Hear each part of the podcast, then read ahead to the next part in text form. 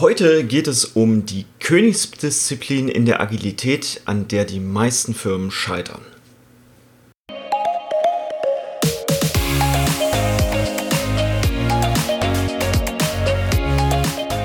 Hallo und herzlich willkommen zum Snipcast, deinem Podcast für Agilität, Psychologie und allem, was für dich persönlich, deine Teams und auch dein Unternehmen relevant ist. Und los geht's! Die Königsdisziplin. Die Königsdisziplin, Muss ja. man das jetzt eigentlich auch gendern? Königinnendisziplin? Ich finde, wir machen wie das, wie- das wie in England. Wer gerade an der Macht ist, danach richten wir dann alles aus. Und wer ist gerade an der For Macht? King and Country. ist nicht Charles gerade da? Ach, wir orientieren uns an England. Ja, ja, genau. Okay. Das Commonwealth. Gehört das Snip-Reich vielleicht auch zum Commonwealth? Ich Was ist denn jetzt die Königsdisziplin? das, worauf es meist hinausläuft, wenn wir Agilität in Unternehmen einführen, nämlich irgendwann dann Skalierung. Und ich möchte heute mit dir über genau dieses Thema sprechen. Jetzt nicht zwangsläufig genau, wie man das macht. Ich glaube, da bräuchten wir Wochen dafür, um das genau zu machen. Wir können es aber heute schon an der einen oder anderen Stelle anreißen. Und ich glaube, gerade für unsere Hörerinnen ist das so ein Thema, das kommt irgendwann auf jedes Team automatisch drauf zu. Damit man da so ein bisschen umgehen kann, möchte ich mit dir heute genau darüber sprechen. Hast du noch eine spezifischere Frage als einfach nur Skalierung? Also ich entdecke zwei Stilrichtungen. Zum einen Du hast also eine Hypothese, über ich habe zwei sprechen willst. Hypothesen, ja. genau. Okay. Ich habe nach einer Frage gefragt und jetzt kriege ich hier Hypothesen zurück. Übrigens, das ist nicht agil, wenn man sich auf so ein Chaos einstellen muss. Ich entdecke in Unternehmen, dass zum einen die Unternehmen sagen, boah, wir sind jetzt ab sofort agil und jetzt der komplette Bereich agil machen. Da kommt automatisch Skalierung auf uns zu. Ich kenne das auch von vielen Beratungsfirmen, dass die dann reingeholt werden und das machen. Und die zweite Stilrichtung ist eben, okay, wir haben jetzt ein agiles Team, dann haben wir da noch ein agiles Team und die sind wirklich agil und die müssen aber irgendwie zusammenarbeiten. Und genau da finde ich, ist eher Skalierung angebracht. Also wie funktioniert die Zusammenarbeit von mehreren Teams? Also das war ja nicht mal mehr eine Hypothese, das ist ja schon eine Meinung gewesen. Ja. Ich bin jetzt Meinungsblogger. Du solltest aufhören mit diesem Trash-YouTube-Twitch-Scheiß. Das tut dem Podcast nicht gut. Oder doch mehr, wer weiß. Ich finde erstmal interessant, die Beobachtung vorwegzuschieben, dass Agilität ursprünglich gar nicht gedacht war, skaliert zu werden. Mhm. Also Agilität wurde nicht erfunden, um das zu skalieren, sondern Agilität wurde erfunden, um punktuell ganz spezifische Teams, und wir reden hier von einer Größe von so Pizza 7 plus minus 2, Mhm. also irgendwie so um die neun Leute maximal, so besser aufzustellen, dass sie schneller reagieren können. Also ursprünglich war Agilität nie gedacht für ganze Unternehmen, für ganze Produktentwicklungen, sondern es war immer nur gedacht für kleine Taskforces, schnelle, wendige Einsatzteams. Und das ist auch immer noch der Bereich, in dem Agilität am einfachsten ist. Genau, also da sind wir ohne Frage richtig stark drin. So, das ist schon mal, finde ich, eine Randnotiz, die man wissen und kennen sollte, bevor man jetzt über Agilität und Skalierung spricht, nämlich dass der Ursprung und da, wo Agilität richtig einfach und stark ist, ist eben dieses, wie es ursprünglich gedacht war. Von daher, liebe Hörerin, fang nicht direkt mit der Skalierung an, wenn du Agilität machen möchtest, egal welchen Framework, sondern fang erstmal auf dem Teamlevel an, da Erfahrungen zu sammeln. Und dann unterhalten wir uns erst über Skalierung. Genau. Und dann kam irgendwann so diese Idee, naja, wenn das in einem Team gut funktioniert, dann lass uns doch mal das ganze Produkt so machen. Und bis zum heutigen Tage gibt es von denjenigen, die damals Agilität entwickelt haben, kein gemeinsames skaliertes Modell. Ja, Die haben sich selber noch nicht darauf geeinigt, auf Prinzipien, die funktionieren würden, die mehr als ein Team betreffen. Also Scrum of Scrum wurde angespielt und wurde festgestellt, das ist es irgendwie doch nicht. Also ich kenne das nicht, dass irgendwie Jeff Sutherland oder so sich zu irgendeinem skalierten Framework so committed hätte, wie es damals zu Scrum oder zum agilen Manifest war. Da habe ich eine andere Beobachtung dazu. Mhm. Also ich würde sagen, schon im agilen Manifest haben sie sich jetzt nicht alle zusammen auf ein Framework geeinigt, sondern auf Prinzipien. Genau. Und mhm. ich glaube, die Prinzipien gelten auch für skalierte Umfelder. Jetzt im Falle von Jeff Sutherland würde ich sagen, doch Scale at Scrum ist sein skalierter Framework, den er bevorzugt. Der wird immer noch verändert. Ja, na klar, Scrum entwickelt sich ja auch weiter. Naja. also nicht wirklich. Und das Hauptproblem ist, wir, wir beide betonen das an der Snip Academy auch immer wieder, es gibt keine Blaupausen für all das, mhm. was wir hier tun. Wir sind im komplexen Umfeld unterwegs. Das heißt, wir können uns an Prinzipien und Werten orientieren und können in unseren Methodenkoffer auch gucken, gibt es schon ähnliche Fälle, wo es schon versuchsweise Lösungen gibt, die zufällig für ein ähnlich gelagertes Problem auch passen können. Und wenn wir das Ganze jetzt skalieren, dann wird's ja so extrem komplex, dass ich mir gut vorstellen kann, dann ist es noch viel, viel schwieriger, etwas Blaupausengeartetes dann zu haben. Und ich finde es daher okay, dass wir genug skalierte Frameworks auch haben. Und ich sehe es nämlich anders als du, dass mhm. Agile Manifest nämlich nicht auf Organisationseinheiten anwendbar ist. Ah, okay. Das ist anwendbar auf mehrere Teams. Mhm. Aber wenn wir über Skalierung sprechen, dann haben wir ja nicht einfach nur mehrere Teams, die agil arbeiten, sondern wir haben ein organisatorisches Drumherum dazu. Wir haben eine Entwicklung auf, nicht auf Teamlevel, sondern auf Organisationslevel. Da würden mir Prinzipien mhm. fehlen im agilen Manifest. Nämlich, wie hat sich die Organisation zu verhalten? Mhm. Unabhängig davon, du hast zwei Hypothesen aufgestellt und zwar entweder es wird skaliert im Sinne von dieser Bereich macht jetzt irgendein agiles Framework mhm.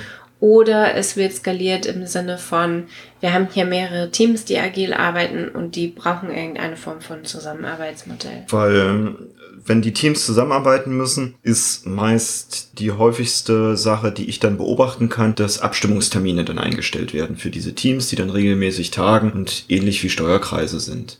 Und das ist nicht ganz im agilen Sinne, weil wir dann eben plötzlich mehr Termine haben. Mhm. Also das ist ein so ein Versuch. Und dann gibt es genug Menschen meist, die auf der Ebene dann schlau genug sind, festzustellen, ah, das geht vielleicht in die falsche Richtung, weil plötzlich haufenweise Termine. Mhm. Wir brauchen vielleicht etwas anderes. Und dann kommen wir wieder in Richtung, wie müsste es denn skaliert aussehen? Statt jedes Team kümmert sich mhm. alleine um diese Abstimmung mit allen anderen Teams. Wie könnte denn das große Ganze dazu aussehen? Ich finde auch interessant, die Frage zu stellen, wie groß kann dann eine Einheit sein, die agil ist? Mhm. Also die wirklich selbstbestimmt schnelle Entscheidungen treffen kann. Wie groß kann diese Einheit sein? Die Hypothese, wenn wir schon mal Hypothesen sind. Ich persönlich glaube, es gibt gar keine Agilität auf Organisationslevel.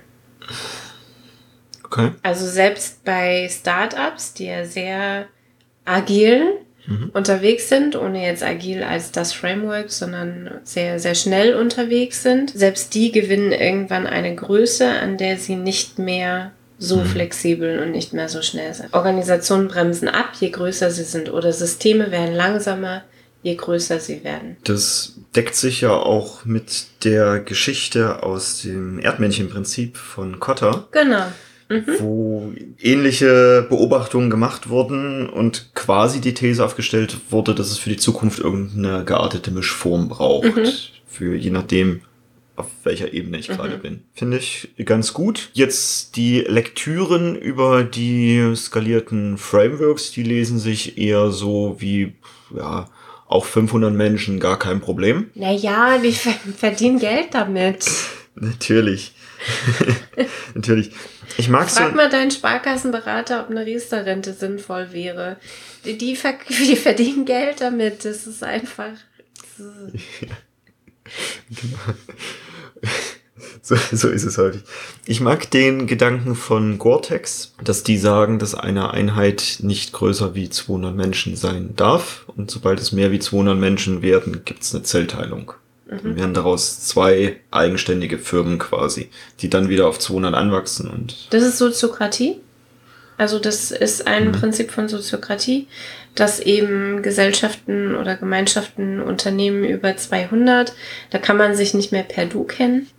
und deswegen wird dann quasi Zell geteilt. Also das so funktionieren einfach Systeme. Das hat man beobachtet in der Soziologie, dass menschliche Systeme, Gesellschaften so funktionieren. Mhm. Ja, teile ich auch. Jetzt sind wir genau an dem Punkt angekommen mit Skalierung ist jetzt irgendwie das Thema, was wir auf dem Tisch haben. Mhm. Ob das jetzt von oben kam oder dass wir das zwischen unseren Teams festgestellt haben. Wir stehen jetzt auf jeden Fall als Teamfacilitator da und werden natürlich gefragt mit, hey, wie denn jetzt? Mhm. Was denn jetzt? Was hat es überhaupt mit dieser Skalierung auf sich? Da finde ich sehr interessant, sich die wesentlichen Fragen zum Unternehmen überhaupt erstmal zu stellen. Mhm. Also, womit verdienen wir vielleicht Geld? Wo ist der Value Stream? Was ist denn unser Produkt, was uns alle eint? Warum wollen wir überhaupt jetzt agil machen? Genau, das ist so. Wir schneller werden. Exakt. Wo sind vielleicht die Bottlenecks und ähnliches? Das bewirkt schon krass viel Veränderung mhm. in den Unternehmen, weil zumindest in meinem Arbeitsumfeld fällt mir auf, dass sich viele damit noch gar nicht beschäftigt haben. Mhm. Also was ist überhaupt der Sinn und Zweck unseres Unternehmens? Vor allem, wenn es Aktiengesellschaften sind, die ja dann häufig irgendwie Renditen für Aktionäre schaffen müssen verschwimmt das immer weniger, als wenn es jetzt noch familiengeführte Unternehmen sind, mhm. die vielleicht doch noch irgendeine Vision haben. Also ich hoffe, die Aktiengesellschaften haben auch Visionen, nur ob die bis nach unten auch kommuniziert sind, das weiß ich nicht. Mhm. Also außer Renditeziel. Und wenn wir das nicht wissen, möchte ich wirklich von Skalierung abraten. Mhm. Genauso möchte ich davon abraten, zu skalieren, bevor die Teams schon gut agil unterwegs sind. Denn alles, was wir dann skalieren und noch nicht funktioniert, das wird auch ordentlich skaliert. Also ich sage ganz gerne, wenn wir halt scheiß Teams haben, dann skalieren wir die Scheiße. Naja, wahrscheinlich sind die Teams nicht scheiße. Ja, also nein, die, die, die, das Zusammenarbeitsmodell. Genau. Wenn wir, wenn, ja, wenn wir Scheiße haben, skalieren wir Scheiße. Und das, das potenziert sich auf den ganzen Ebenen und dann wird das krass unbeherrschbares Chaos und dann helfen uns auch häufig gar nicht mehr so diese Methodiken, die auch wir lehren, mhm. das wieder einzudämmen, weil es ein Chaos angenommen hat, was schwerlich wieder einzufangen mhm. ist, dann ist es meist einfacher, einfach wieder von vorne zu beginnen an einer anderen Stelle mhm. und das dann Stück für Stück wachsen zu lassen.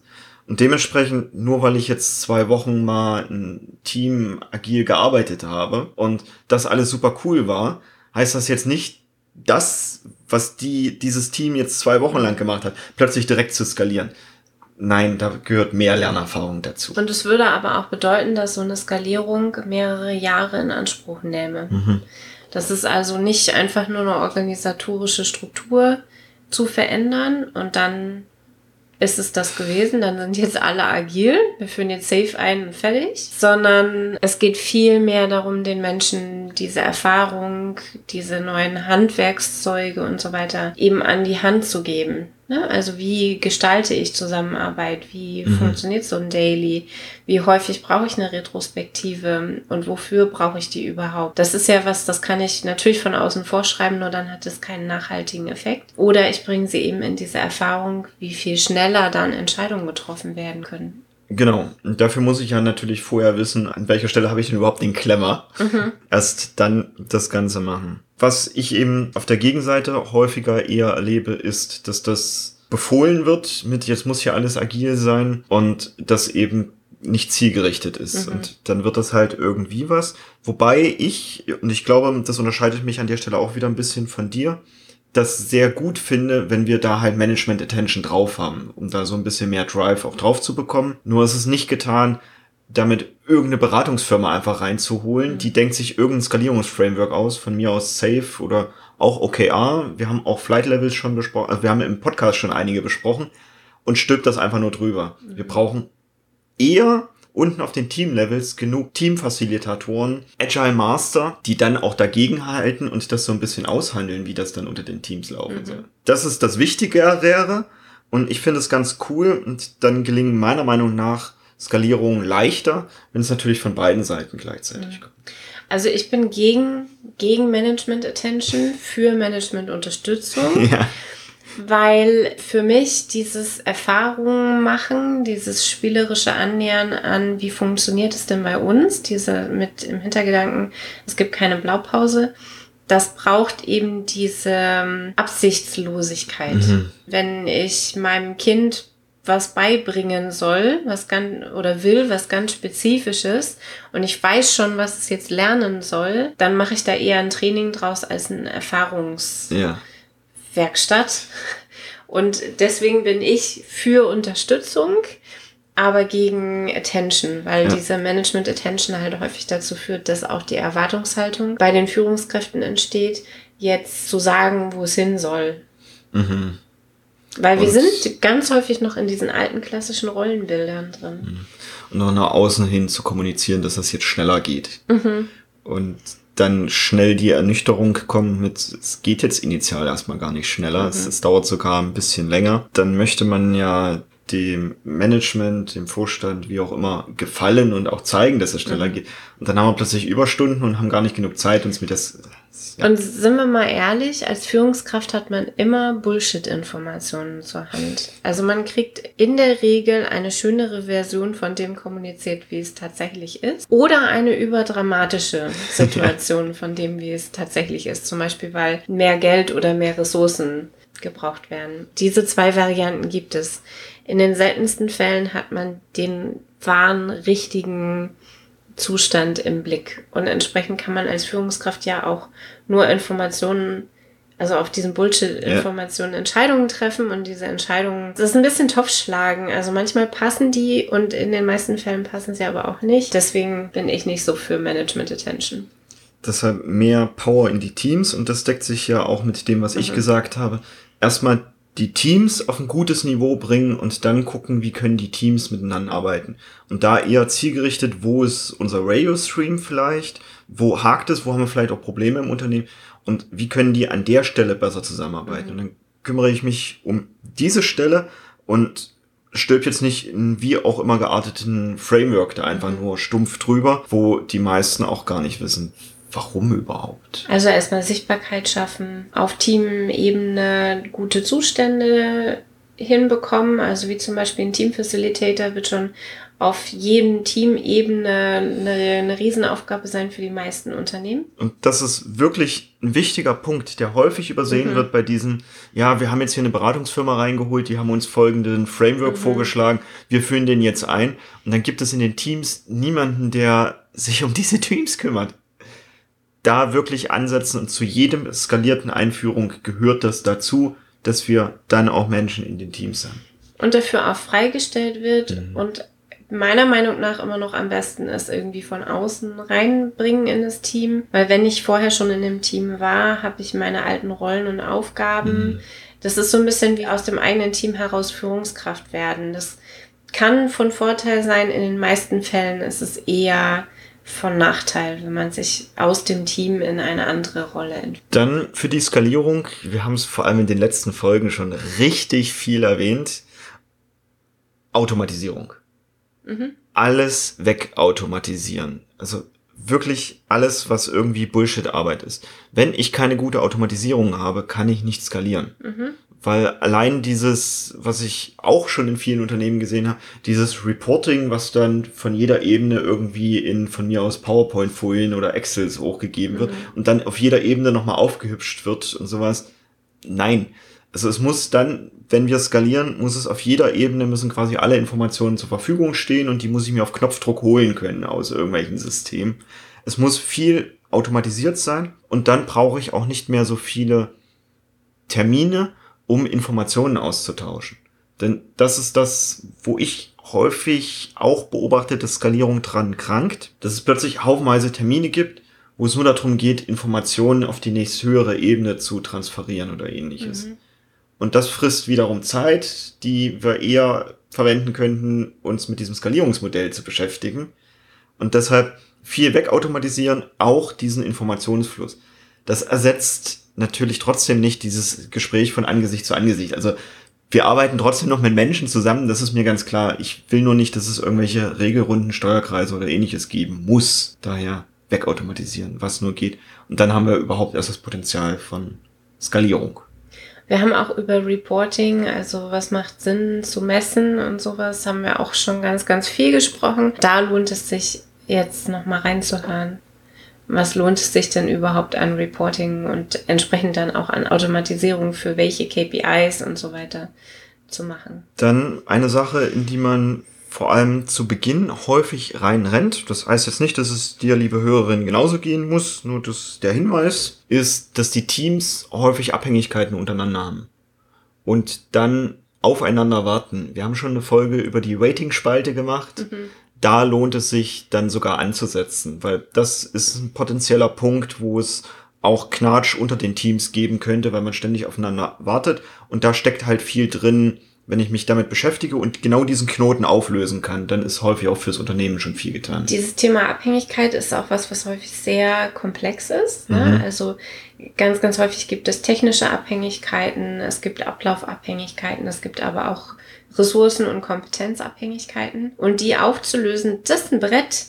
Also da darf man wirklich kreativ und entsprechend auch mit diesen Befugnissen im Unternehmen ausgestattet sein, das zu verändern. Alleine diese Abhängigkeiten aufzulösen, ist fast ein kompletter Change-Prozess, der ja auch wieder Jahre in Anspruch nimmt, weil es reicht nicht nur, die Leute irgendwie neu zurechtzurütteln und voilà, sondern die Erfahrungen müssen gemacht werden, dass ohne Abhängigkeiten schnellere Entscheidungen, bessere Entscheidungen getroffen werden. Dann muss vielleicht nachjustiert werden. Also alleine dieses Thema Abhängigkeiten ist, mhm. ein, ist ein ganz schönes Brett in der Skalierung und häufig das, was auch neben den Teamfacilitatoren am meisten unterschätzt wird, glaube ich. Ja, das glaube ich auch. Das glaube ich auch. Und da steckt schon fast das ganze Potenzial drin. Und etwas, das nicht funktioniert, wenn man diese Hypothese 1 Weg verwendet, mhm. nämlich dieses, ich mache jetzt hier meine Organisation einfach mal agil, ich strukturiere das ein bisschen um, voilà. Es gehört um Strukturierung unter Umständen dazu, solche Abhängigkeiten aufzulösen, aber nur weil ich ein neues Organisationsmodell habe. Meistens Systeme sind selbsterhaltend und können nur Systeme bauen, die genauso aussehen wie sie selber und so. Meistens ist die neue Organisationsstruktur genauso von Abhängigkeiten Abhängigkeiten geprägt wie die alte. Und von daher ist es besser, Abhängigkeiten da zu lösen, wo sie gerade sind. Da hilft es auch nicht, einfach nur crossfunktionale Teams zu bauen, mhm. weil dann haben wir haufenweise crossfunktionale Teams, die trotzdem irgendwie voneinander abhängig sind. Genau. Ist ein bisschen wie ein Chiropraktiker. Ich war letzte Woche beim mhm. Chiropraktiker. Mhm. Man muss genau die Stelle finden, wo die Verspannung sitzt. Ja. Und man muss genau die Stelle finden, wo die Abhängigkeit sitzt. Und dann probiert man ein paar Techniken aus, die eben diese Anspannung, diese Abhängigkeit lösen und dann taucht vielleicht woanders eine neue auf. Mhm. Also das ist wirklich so eine, wir haben es hier mit Systemen zu tun. Das ist Systemik. Da wird eben von einem zum anderen Thema gegangen. Dementsprechend reicht es auch nicht aus, einfach nur sich von irgendeiner Beratungsfirma einmal einen skalierten Framework entwerfen zu lassen ja. und dann läuft die Firma die nächsten 20, 30 Jahre danach. Auch da dürfen wir ständig ran. Mhm. Also selbst wenn man sagt, der Einfachkeit halber, wir machen jetzt hier dieses skalierte Framework. Auch das bedeutet, ich muss an den Stellen, an denen Probleme, an den Abhängigkeiten auftauchen und da werden so viele hochboppen an denen muss ich nachjustieren. Und das bedeutet, in einem permanenten organisatorischen Change-Prozess zu stecken, noch viel mehr als vorher. Und zwar mit der Absicht, ein bestimmtes Skalierungsframework zu erfüllen. Da darf man sich auch gut überlegen, ist das jetzt echt die Absicht, weshalb wir skalieren? Mhm. Oder skalieren wir vielleicht aus anderen Gründen? Bessere Kommunikation, schnellere Entwicklungsprozesse, besseren Market Fit, was auch immer mhm. jetzt da Ziel ist. Es sollte nicht ausreichen, nur ein Framework zu erfüllen. Dann wäre jetzt mein Tipp auf jeden Fall noch, wenn ihr skalieren wollt, holt euch jemanden rein, der das vielleicht schon länger macht, der sich vor allem mit Agilität schon länger beschäftigt. Das müssen jetzt nicht zwangsweise auch wir sein, also es gibt bestimmt auch andere. Aber wir sind natürlich gut. Also. andere Firmen, die dir vielleicht sogar besser gefallen. Ja. Alles gut. Mir würde direkt Intrinsify einfallen, die halt auch schon echt lange am Markt sind, sich viele Gedanken machen. Wir arbeiten häufig mit David Simhofen zusammen. Auch den kann ich uneingeschränkt empfehlen. Klaus Leopold, hier in, in dem deutschsprachigen Raum, da haben wir, glaube ich, einen ziemlich guten Vordenker auch. Also auch die Firma würde ich uneingeschränkt empfehlen. Und auch diese Größen, die sich mit Scrum und sowas beschäftigen, wie Scrum Inc., Jeff Sutherland müsste das die Firma sein sogar. Auch die kriegen da richtig gute Sachen hin. Und die gehen auch länger, also für mehrere Jahre in die Unternehmen und gucken wirklich in den Teams, können wir das da eben entsprechend gut aufbauen. Also genauso wie wir das eben auch empfehlen. Das ist generell ein bisschen wie in der Therapie, finde ich ein gutes Zeichen, wenn man eine Firma beauftragt, die sagt, ich kann dir noch nicht genau sagen, wie lange du mich brauchen wirst. Ich kann dir noch nicht genau sagen, wie lange unsere Zusammenarbeit laufen mhm. wird. Mhm. Ich kann dir sagen, was ungefähr mein Plan für dich ist. Aber ich mache jetzt nicht eine Halbjahresbeauftragung, das war's, sondern wir vereinbaren äh, irgendeine Form von Abruf. Kontingent, mhm. dass du eben sehen kannst und sobald du sagst, äh, für dich ist es jetzt hier genug gewesen, ist es dann auch genug in der Zusammenarbeit für uns. Einfach weil alles andere, diese Pakete mit, wir kommen jetzt hier irgendwie ein halbes Jahr zu euch und danach machen wir den nächsten Kunden, das kann günstiger sein, aber vielleicht braucht ihr die kein halbes Jahr oder vielleicht braucht ihr die sechs Jahre und dann sind die aber nicht mehr verfügbar und mhm. schicken andere Leute. Beschäftigt euch gut damit, wenn ihr euch solche Coaches, solche Beratungsfirmen reinholt wie die Zusammenarbeit aussehen kann und wie auch diese Zusammenarbeit skalieren kann, wenn man feststellt, man braucht länger als ein halbes Jahr und es wird länger als ein halbes Jahr.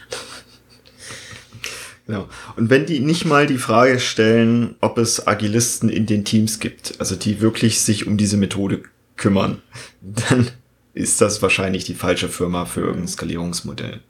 Dann machen die wirklich nur beispielsweise Safe by the Book. Mhm. Und nee, kann ja auch nicht sein, weil auch bei Safe steht drin, dass es dann entsprechende Methodiker mhm. auf diesen Team-Levels gibt. Egal.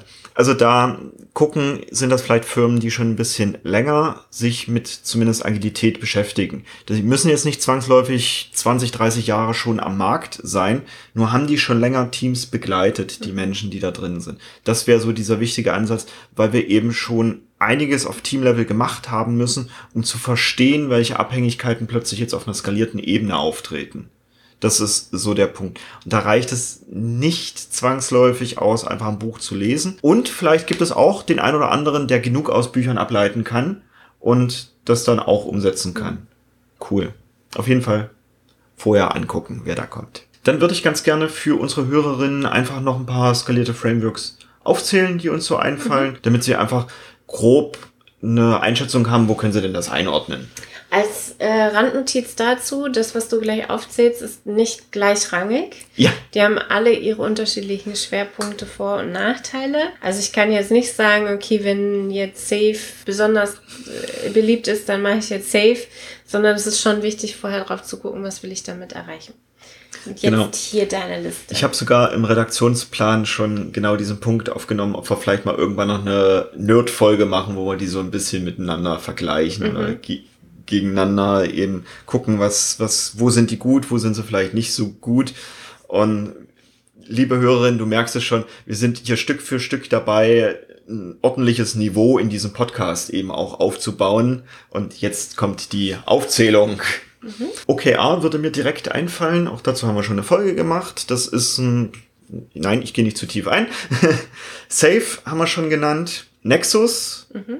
Das sind so die drei großen, würde ich sagen. Scrum at Scale haben wir vorhin schon genannt. Es gibt auch Scrum of Scrum. Dann würde mir noch Mia einfallen. Das kennt man eher weniger. Das Spotify-Modell und Mobs. Und Business Agility. Business Agility, sehr gut. Flight Level auf Flight jeden Level. Fall auch noch. Ja, das ist für mich dasselbe. Mhm. Mhm. Genau. Deshalb habe ich direkt an Flight Level gedacht. Ja, sehr gut. Und es gibt bestimmt noch haufenweise weitere skalierte mhm. Frameworks, die wir jetzt hier nicht genannt haben, die wir vielleicht sogar auch noch nicht kennen, eben weil es keine Blaupausen gibt und ich mir sogar vorstellen kann, dass viele Firmen eben sich eigene skalierte Frameworks entwickelt haben, die genau auf den Case, den sie in ihrer Firma haben, eben mhm. passen. Und das braucht wirklich Jahre der Entwicklung und passiert auch irgendwann automatisch, dass wenn man zwei, drei Jahre lang skaliert, agil arbeitet, durch die ganzen Anpassungen, dass dann irgendein Modell rauskommt, was spezifisch genau nur für dieses eine Unternehmen mhm. ist, was ja auch seine eigenen Werte hat. Das ist so mein kurzer Überblick zu Skalierung. Mhm. Und zum Abschluss kriegst du von mir noch so einen kleinen Hack für unsere Snipcast-Folgen. Wenn du die teilen möchtest, dann kannst du nämlich snipcast.de slash und dann die Folgennummer einfach verwenden. Du brauchst nicht den kompletten String verwenden, wenn du jetzt eine Folge jemand anderes mitteilen möchtest. Also für diese Folge wäre das? snipcast.de slash 137 müsste das sein. Es müsste die 137. sein. Also snipcast.de slash 137. 37. Okay. Und wenn du zum Beispiel die Folge über die Ratingspalte aufrufen möchtest, dann ist es snipcast.de slash 090. Also slash 090, weil es ist die 90. Folge. Und so kannst du die Folgen leicht aufrufen, wenn du die Folgennummer kennst und auch als kurzen String teilen. Da braucht nicht immer der komplette Text. Das ist so ein kleiner Quick Hack, falls du unsere Folgen teilen möchtest. Mhm. Damit wünsche ich dir eine schöne Woche. Bis bald. Tschüss.